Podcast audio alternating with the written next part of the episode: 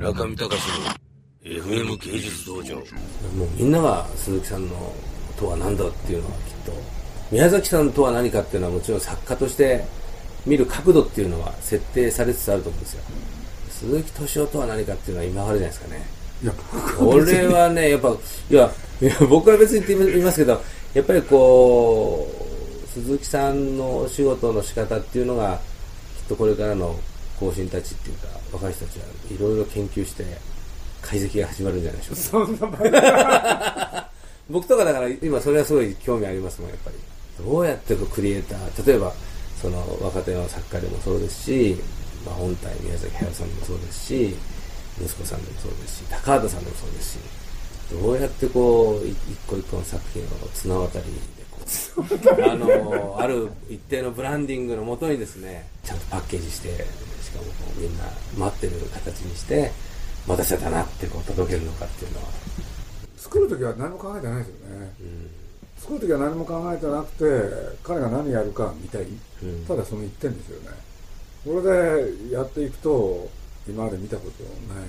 ものをやろうとするじゃないですか、それを要するに目の当たりにしたい、もうその一点ですよね、うん。で作ってる途中で大体全体が想像できて、ん。途中でさあこれどうしようかなおー。いつもそうですよ。ちょっと不安なんですよね少しは、少しで,、まあ、でもなんとかなんじゃないかなって、だからできてるものがすごいから、ん。まあ皆さん見ていただけるんじゃないかなっていう、だから僕は、あの僕でなくても誰かできますよ。だから僕はもし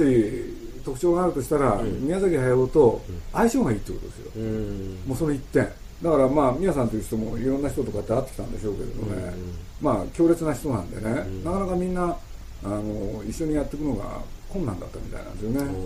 でも僕の場合ね、あんまりそれをね苦にしないっていうのか、だから気が合うんだと思うんですよ、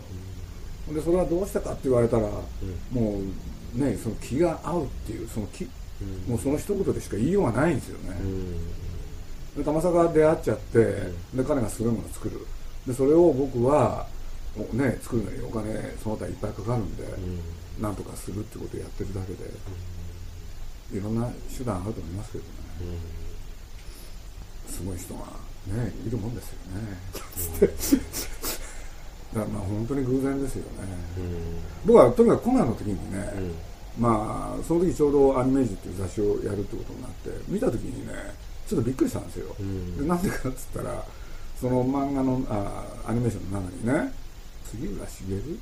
ていう、まあ、昔の漫画家がいるんですけどこの人は明らかにその人のファン、それで僕は杉浦茂っていう人が大好きだったんですよ。だからすぐ分かったんですよね、えだから、まあ彼と出会って、その杉浦茂の話をした時、もう意気投合なんですよー、ね。おで笑いの感覚から、そのいろんなセンスがなんか似てたんですよね、で子供の時にその杉浦さんっていうのを漫画をやっぱり血肉化してたのが、もしかしたら大きいのかなと、そんな気がしますけどね、うん。だから本当にそういう偶然もある、中見隆の FM 芸術道場